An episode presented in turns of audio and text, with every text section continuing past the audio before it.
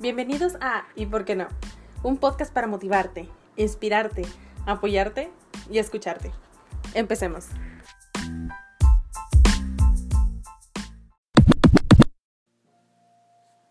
Hello, yo soy Rebeca y el día de hoy, en este episodio número 5, les traigo un tema del cual me pidieron que hablara. Es un tema muy personal, tanto para mí como sé que lo es para ti. Es algo con lo que no nos enseñan a lidiar o manejar o cómo deberíamos reaccionar, porque como todo, no existe una pócima mágica para ello. Así que, con todo el amor de mi corazón, hoy te vengo a hablar del duelo. Primero que nada, para poder aprender a vivir con duelo, primero debemos saber lo que es. Porque comúnmente el duelo está, o casi siempre, está asociado a la pérdida de un ser querido. Pero en realidad el duelo es la respuesta normal y saludable de una persona ante una pérdida, ya sea tangible o intangible. Describe las emociones que se sienten cuando perdemos a alguien o algo importante para nosotros. Las personas hacemos duelo por muchas razones diferentes. Entre ellas podemos incluir la muerte de un ser querido, incluyendo nuestras mascotas, un divorcio o cambios en una relación, incluyendo nuestras amistades, cambios en nuestra salud o la salud de un ser querido, la pérdida de un trabajo o cambios en nuestra seguridad financiera, los cambios en nuestro estilo de vida, como por ejemplo durante la jubilación, cuando nos mudamos a una nueva casa o en mi caso cuando me mudé a una nueva ciudad. Yo venía de hacer danza folclórica tres días a la semana, de ir al gimnasio de escalada deportiva cinco días a la semana, ir a los scouts todos los sábados y los domingos, me iba con un grupo de deportes extremos a las afueras de la ciudad, a la naturaleza, a escalar, a rapelear, cañonear, a hacer senderismo, rapel y entre muchas otras cosas. Y de un día para otro decidí subirme a un avión y volar a Monterrey. Y desde, desde ese entonces mi vida jamás ha sido la misma. Ni mejor ni peor, solo es diferente. Y estuve de luto por la vida de antes que ya no existe. Entonces, podemos entender que la pérdida que desencadena el duelo no siempre es física. Podemos experimentar el duelo si nos diagnostican a nosotros o a un ser querido una enfermedad importante. Incluso es posible que hagamos duelo por los planes futuros que hayamos hecho y que ya no se van a cumplir o por las maneras en las que va a cambiar nuestra vida. El duelo es diferente para cada persona. Puede incluir muchos y diferentes síntomas emocionales y físicos, incluidos sentimientos como la ira, la ansiedad, la culpa, la confusión, negación, depresión, miedo, irritabilidad, soledad, insensibilidad, alivio, tristeza, shock o incluso anhelo. También pueden ser pensamientos como confusión, dificultad para concentrarse, incredulidad, alucinaciones o preocupación por lo que se perdió. Pueden ser sensaciones físicas como mareos, ritmo, de, ritmo cardíaco acelerado, fatiga, dolores de cabeza, hiperventilación, náuseas o malestar estomacal, dificultad para respirar, opresión o, o pesadez en la garganta o en el pecho, o incluso pérdida o aumento de peso. Y también pueden ser comportamientos como episodios de llanto, actividad excesiva, agresividad, pérdida de energía, pérdida de interés en actividades que encontrábamos agradables, inquietud o dificultad para dormir. Ahora, el duelo a veces se describe como un proceso de cinco etapas. Estas cinco etapas son la negación, la ira, negociación, depresión y aceptación. Todas estas reacciones, que te decía que pueden ser físicas o emocionales, todas estas reacciones ante una pérdida son normales. Sin embargo, no todo el mundo que está de duelo experimenta todas estas reacciones y no todos las experimentan en el mismo orden. Es muy común que volvamos a atravesar algunas de estas reacciones, las etapas y los síntomas más de una vez. Ahora, ¿cuáles son estas cinco fases del duelo que te menciono y por qué no es algo que necesariamente tienes que dejar atrás? Casi todos, si no es que todos, pasamos alguna vez en la vida por una fase de luto o duelo ante la pérdida de un ser querido, pero con frecuencia es algo de lo que nos cuesta hablar. Aunque hay algunas fases del duelo reconocibles e identificadas por la psicología, como te mencionaba antes, el luto es distinto para cada persona. Y según los expertos, no es algo que necesariamente debamos o logremos superar, entre comillas, porque la muerte es parte de la vida, va a pasar. Todos vamos a sentir tristeza, todos vamos a echar de menos a alguien, todos vamos a morir. Es así. Se escucha crudo, pero esa es la realidad. Y te voy a tratar de guiar para explicártelo visualmente. Toma una hoja de papel y una pluma y dibuja un pequeño círculo. Imagina que este círculo eres tú y todo lo que tiene que ver con tu vida está dentro de este círculo. ¿Listo?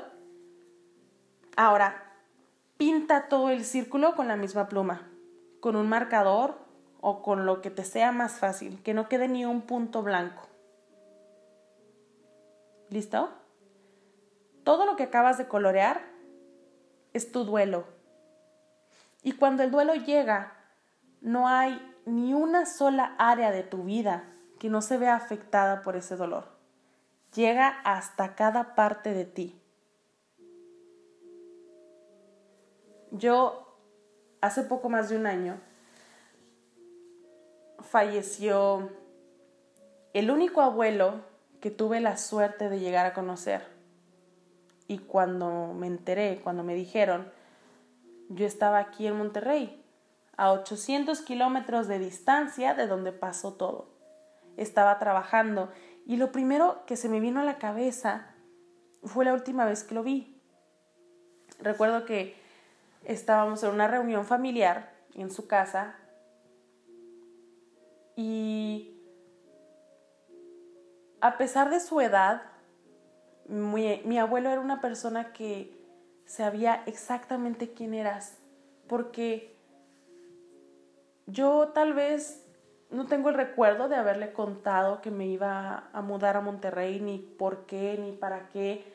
Y si lo hice, fue en su momento hace casi seis años. Y muy vagamente, muy, muy a grosso modo.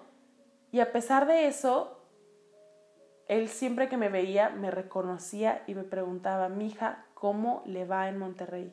¿Qué está haciendo? ¿Qué le falta? Era una persona que tenía identificados a cada uno de los miembros de toda su familia, qué hacían y qué no hacían. Los conocía y sabía exactamente qué es lo que íbamos a decir antes de decirlo. Así era él.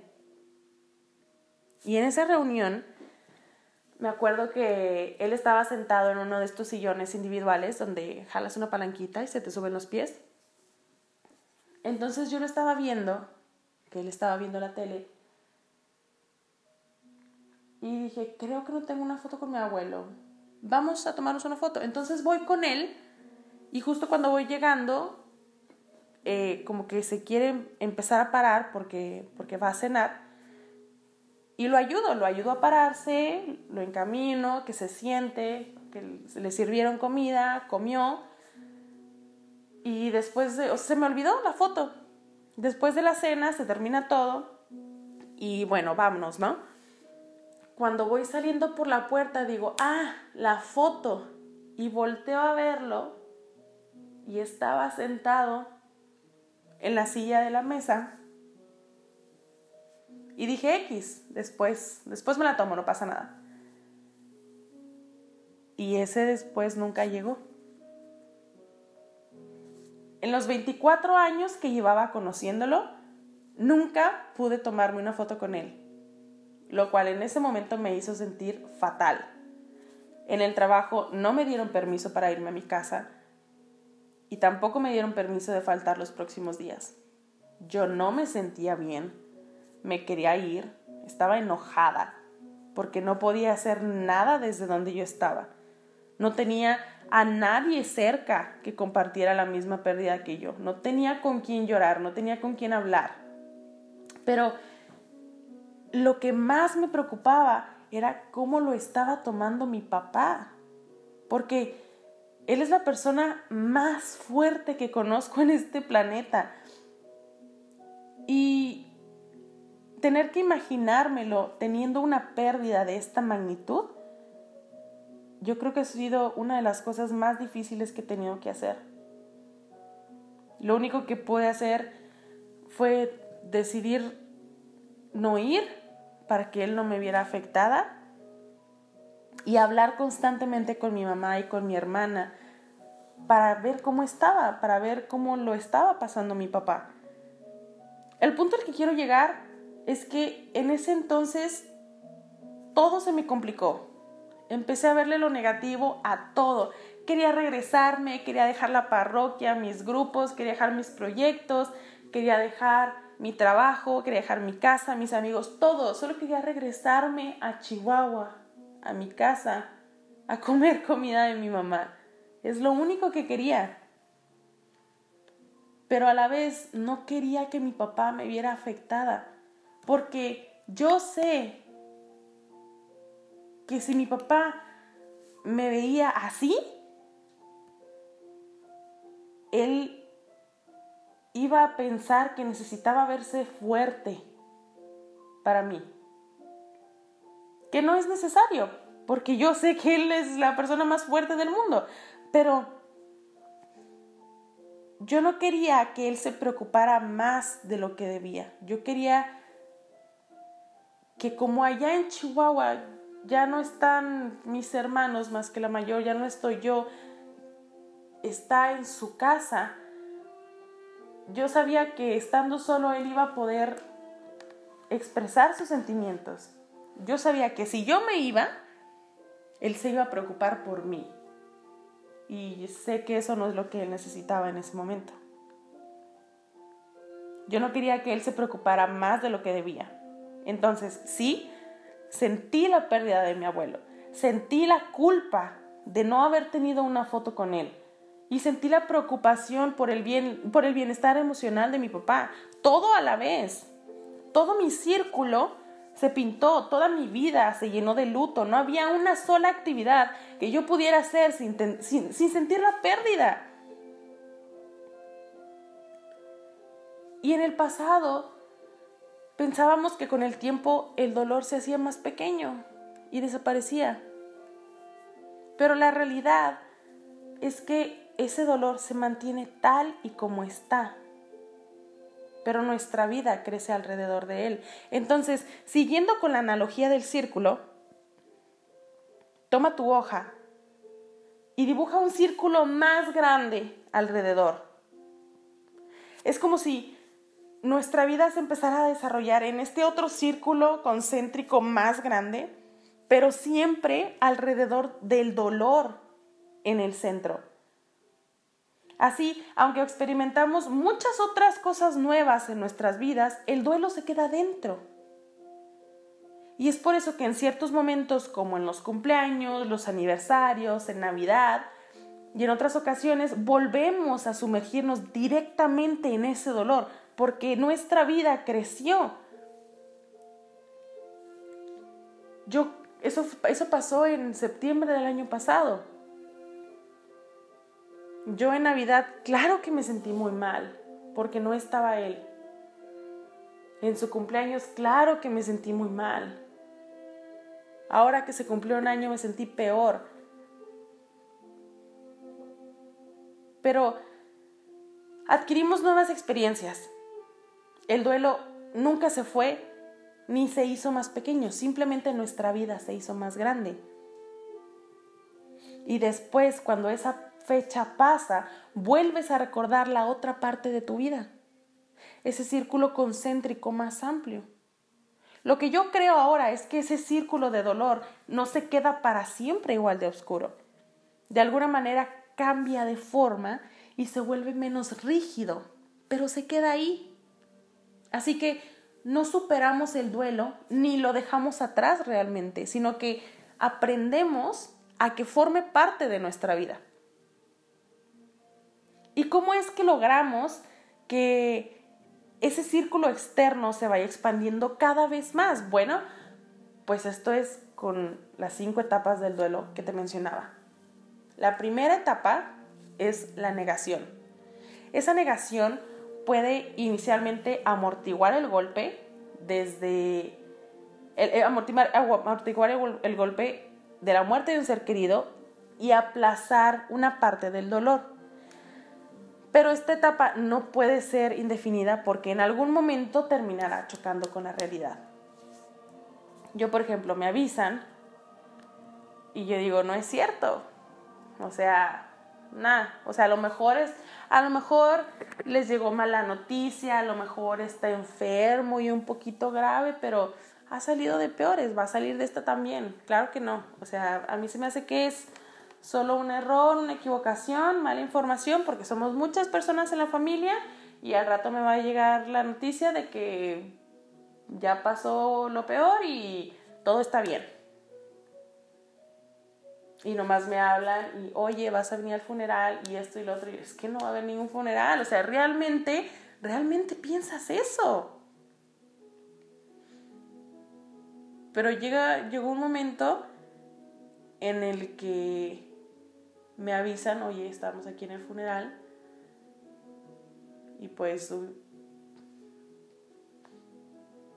ese fue el, choque. Ese fue el choque de mi negación con la realidad, de que yo decía, no, es que no es cierto. Y pues mira, sí es cierto, hay un funeral. La segunda etapa es la etapa de la ira. En esta fase son característicos los sentimientos de rabia o de resentimiento así como la búsqueda de responsables o de culpables. La ira aparece ante la frustración de que la muerte es irreversible, de que no hay solución posible y se puede proyectar esa rabia hacia el entorno, incluidas otras personas. Yo decía, ¿quién estaba a cargo de mi abuelo? ¿Qué pasó? O sea, ¿por qué si ha salido de, de otras situaciones? ¿Por qué en este momento pasó eso? no comió bien, se cayó, se, ¿qué, le pasó? ¿Por qué no estaba alguien con él? ¿Quién es el responsable? ¿Quién decidió no cuidarlo? ¿Quién decidió descuidarlo lo suficiente como para que esto pasara? ¿Qué pasó? Después llega la tercera etapa, que es la etapa de la negociación. En esta fase, las personas fantasean con la idea de que se puede revertir o cambiar el hecho de la muerte. Y es muy común preguntarse qué habría pasado si, o pensar en estrategias que habrían llevado a, otro resultado, que habrían evitado el resultado final, como y si hubiera hecho esto o lo otro, y si sí me hubiera tomado la foto, y si le hubiera preguntado cómo está, y si le hubiera hablado un día, porque tenía meses pensando en hablar por teléfono y platicar con ellos, pero no lo hice. Y si lo hubiera hecho, y si lo hubiera preguntado si necesita algo, y si yo hubiera hecho algo, porque yo fui la que decidió no ir, no es culpa de nadie.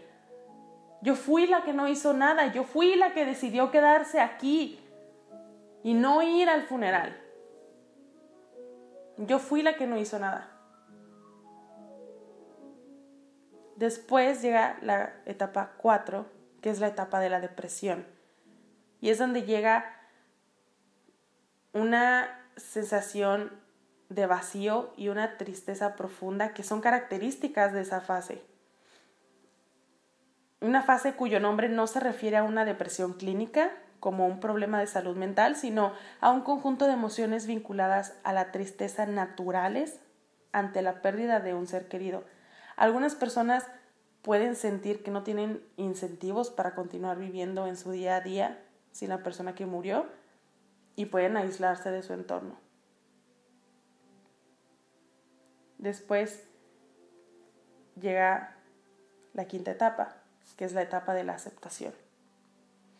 Una vez aceptada la pérdida, las personas en duelo aprenden a convivir con su dolor emocional en un mundo en el que el ser querido ya no está. Con el tiempo recuperan su capacidad de experimentar alegría y placer.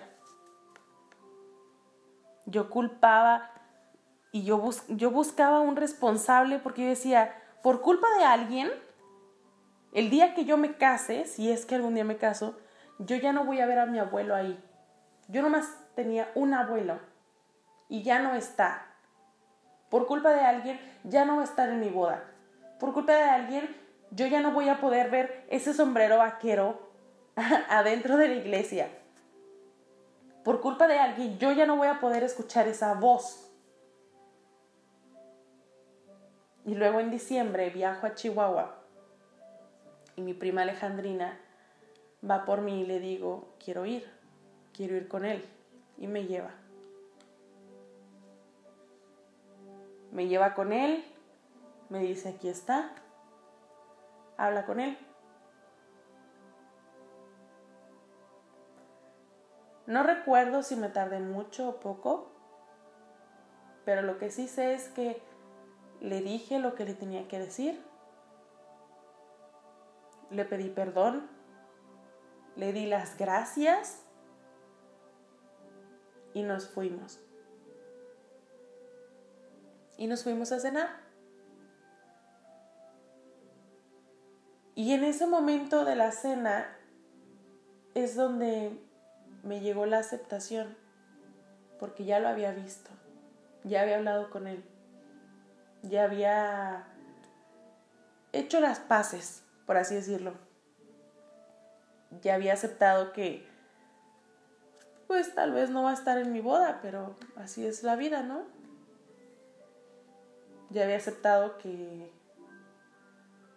que ya no iba a escuchar esa voz en Navidad, ni que ni iban a hablar de caballos, ni, ni de gallinas o ganado o de piscar nuez. Entonces, todo eso lo acepté en ese momento. Y según los expertos, las personas no necesariamente pasan por todas estas etapas, ni en ese orden específico. Así que el duelo se puede manifestar de distintas maneras y en momentos diferentes para cada persona. Muchas veces te preguntan, ¿todavía no lo superaste? ¿O cuándo lo vas a superar? O peor aún, te preguntan, ¿por qué estás festejando? ¿Por qué te estás riendo? Si se supone que deberías estar de luto. Pero no es así, no es algo que tengas que dejar atrás. La mitad del duelo no es por lo que pasó, sino por las cosas que van a pasar en la vida de las que esa persona no va a formar parte. Como te decía, yo me costó mucho trabajo, pero logré aceptar que él ya no iba a estar en mi boda que si algún día yo lograba algo grande, si algún día lograba sacar un sencillo, estar en una conferencia grande, tener algún título bien o, un gran reconocimiento, él ya no iba a estar ahí. No va a estar. De ahora en adelante, él no va a estar. Y me costó mucho trabajo aceptarlo. Y para mí, las teorías sobre las fases del luto son útiles porque reflejan los sentimientos por los que en algún momento las personas en duelo irán pasando. Pero no es que te pases dos semanas en una fase y cinco meses en otra. No hay un guion, no hay una manera correcta, entre comillas, de hacerlo. ¿Y cómo podemos saber cuando el duelo se vuelve un problema? Un duelo complicado sucede cuando la persona se queda totalmente paralizada. Puede ser que su red social haya colapsado con la persona que murió, puede ser que dependiera de su pareja para todo y con su muerte la persona sienta que ya no le quede nada, o puede ser porque ya tenía una depresión o una ansiedad y la muerte del ser querido la empeora. Este tipo de situaciones puede resultar en casos más complejos. Y el duelo es inevitable, pero es extraordinariamente individual. Porque yo sé que yo, a mí me dolió mucho y yo pasé por muchas cosas pero también sé que absolutamente nadie en toda la familia lo vivió de la misma manera que yo. Todos tuvieron su luto diferente porque cada uno de nosotros es diferente. ¿Y cuáles son las mejores estrategias para sobrellevarlo? ¿Y cómo podemos ayudarnos a nosotros mismos o a alguien que está pasando por estas cinco etapas del duelo? No hay una forma correcta, entre comillas, de realizar el duelo. Cada persona es diferente debemos darnos el tiempo para experimentar la pérdida, a cada uno a nuestra propia manera. Y al mismo tiempo hay que recordar que debemos cuidar de nosotros mismos. ¿Cómo? Con los siguientes ocho puntos importantes. Punto número uno, siente tu pérdida. Sea de lo que sea, permítete llorar, permítete no sentir nada o estar enojado si quieres o sentirte de cualquier manera que tu cuerpo esté experimentando. Duele, pero es natural y es normal. Dos, satisface tus necesidades físicas. Duerme lo suficiente. Procura mantener una dieta bien balanceada y realiza ejercicio regularmente. 3. Expresa tus sentimientos. Habla con los demás sobre cómo te sientes respecto a tu pérdida o encuentra una manera creativa de expresar tus sentimientos. Esto puede incluir arte, la música o escribir un diario, cualquier hobby que tengas. Número 4. Mantén tu rutina. Vuelve a tu rutina normal tan pronto como sea posible. Trata de mantenerte al día con tus tareas diarias para que no te sientas abrumado. 5. Evita, por favor, evita beber alcohol. El alcohol es un depresivo que puede afectar tu estado de ánimo, por lo que podría hacer que te sientas aún más triste. 6. Evita tomar decisiones importantes, porque se necesita tiempo para adaptarse a una pérdida y volver a un estado de ánimo normal. Tomar una decisión impulsiva mientras estamos de duelo podría añadir más estrés al momento difícil por el que estamos pasando. Trata de esperar un año antes de hacer un gran cambio, como mudarte o cambiarte de trabajo. 7. Tómate un descanso. Tómate descansos de tu duelo, participando en actividades que disfrutas. A veces nos sentimos culpables cuando volvemos a disfrutar las cosas. Pero está bien no sentirse triste todo el tiempo. Reír nos hace bien. 8. Pide ayuda si la necesitas. Nadie tiene por qué enfrentarlo solo. Contacta a tus amigos, a tu familia, el clero, un consejero, un terapeuta o grupos de apoyo. Si tus síntomas no mejoran o sientes que necesitas ayuda adicional, puedes ver la opción de conseguir ayuda profesional. No tiene nada de malo. No hay un cronograma establecido para el dolor.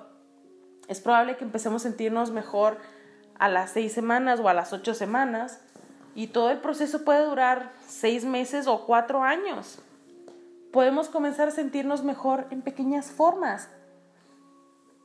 Comenzará a ser un poco más fácil levantarse por la mañana o tal vez tendremos más energía. Este es el momento en el que comenzaremos a reorganizar nuestra vida alrededor de nuestra pérdida o sin nuestro ser querido. Y durante este tiempo Tal vez sintamos que atravesamos una serie de altibajos. Puede que nos sintamos mejor un día, pero al día siguiente nos sintamos fatal. Esto es normal. Y con el tiempo comenzaremos a encontrar interés en otras personas y actividades de nuevo. Si tú has perdido un ser querido, es normal que te sientas culpable o desleal hacia ellos durante este tiempo. También es normal que revivas algunos de tus sentimientos de dolor en cumpleaños, aniversarios, días de fiesta u otras ocasiones especiales. Y hay aspectos que debemos tener en cuenta.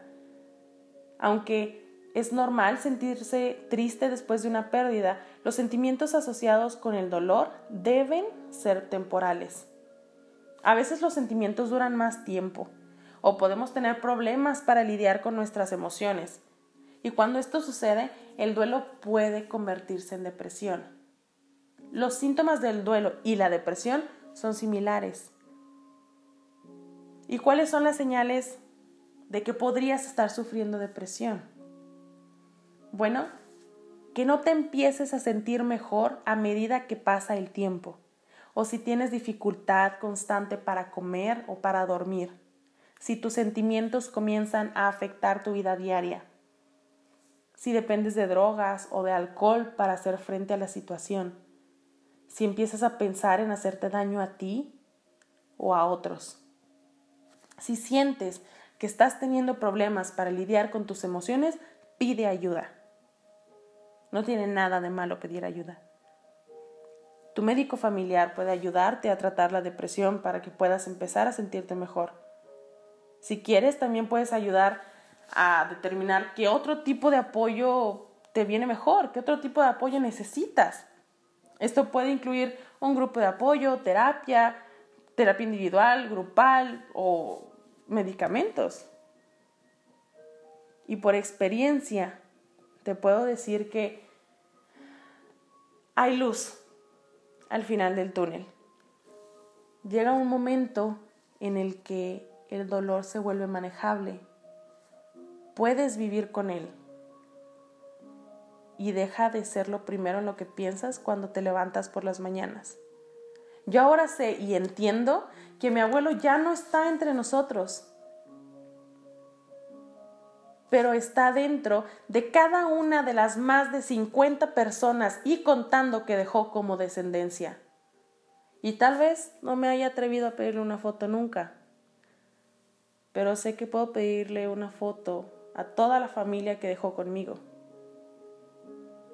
Entonces, resumen, el duelo no hace referencia meramente a la pérdida de un ser querido, sino que es la respuesta normal y saludable de una persona ante una pérdida, ya sea tangible o intangible. El duelo es diferente para cada persona. Puede incluir muchos y diferentes síntomas emocionales y físicos, incluidos sentimientos, pensamientos, sensaciones físicas y comportamientos. ¿Cuáles son las cinco fases del duelo? Negación, ira, negociación, depresión y aceptación. ¿Y cómo podemos ayudarnos a nosotros mismos o a alguien que está pasando por estas cinco etapas del duelo? Uno, Siente tu pérdida, sea de lo que sea. Dos, Satisface tus necesidades físicas. Tres, Expresa tus sentimientos. Cuatro, Mantén tu rutina 5. Evita beber alcohol. 6. Evita tomar decisiones importantes. 7. Tómate un descanso. Y 8. Pide ayuda si la necesitas. Y recuerda que llega un momento en el que el dolor se vuelve manejable. Puedes vivir con él. Hoy hemos llegado al final de este episodio. Espero que lo hayas disfrutado y que yo haya sido capaz de transmitirte lo que necesitabas. Suscríbete para que no te pierdas de ningún episodio, comparte a tus amigos para que esta comunidad pueda crecer aún más y si tienes preguntas, comentarios o un tema en específico del cual quieras que hable, puedes seguirme en Instagram como arroba y no. Ahí puedes mandarme un mensaje o también puedes hacerlo en Facebook, donde estamos como y por qué no podcast. Yo fui Rebeca y nos vemos el próximo miércoles con un nuevo episodio de ¿Y por qué no? Bye.